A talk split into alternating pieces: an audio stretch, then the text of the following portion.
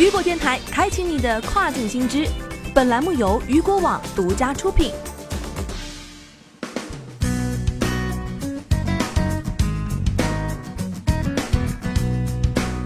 Hello，大家好，欢迎大家收听这个时段的跨境风云。接下来的时间将带您一起来了解到的是 Facebook Q3 报告，月活用户增加三千五百万，收入增长百分之二十九，达一百七十七亿美元。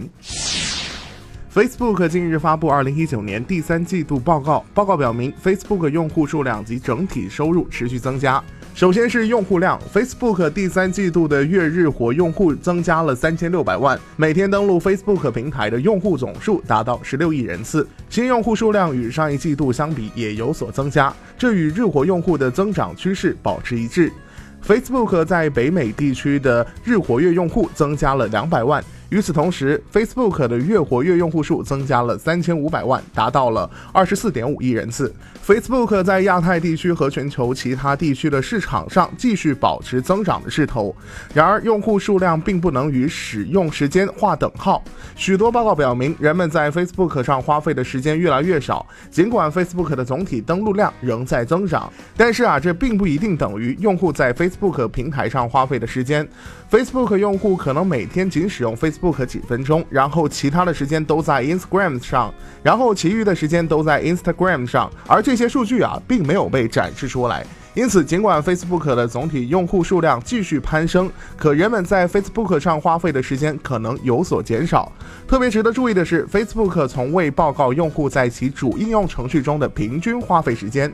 今年，eMarketer 预测，到二零二零年，美国 Facebook 用户平均每天在 Facebook 上花费三十七分钟，低于二零一九年的三十八分钟和二零一七年的四十一分钟。除了日活跃用户和月活跃用户统计数据外，Facebook 还称，Facebook 还称，现在每天有22亿人次使用 Facebook、Instagram、WhatsApp 和 Messenger，并且大约28亿人每月至少使用其众多的应用之一。Facebook 的收入在本季度达到177亿美元，同比增长29%。2019年全年总收入有望达到700亿美元。尽管 Facebook 在亚太地区的业务正在快速的增长，但其大部分收入仍来自北美市场。实际上，在除欧洲以外的每个市场上，Facebook 都从每个用户身上获得了更多的收入。欧洲的平台增长一直较慢。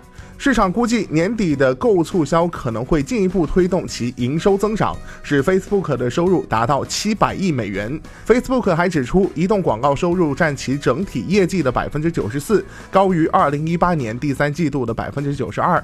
尽管存在一些问题需要解决，但 Facebook 在社交媒体市场上仍占据主导地位，仍是营销人员的主要选择。数据表明啊，Facebook 还在继续增长，并且现阶段尚未存在放缓的迹。上，即使 Facebook 的活跃使用率平均较低，但每天仍有越来越多的人登录到该平台。这也就意味着广告商有更多的机会向人们展示广告并进行宣传。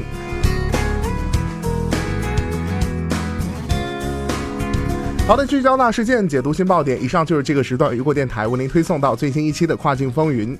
想要了解更多跨境电商资讯，您还可以持续关注雨果 App 推送的最新消息。我是大熊，我们下个时段见，拜拜。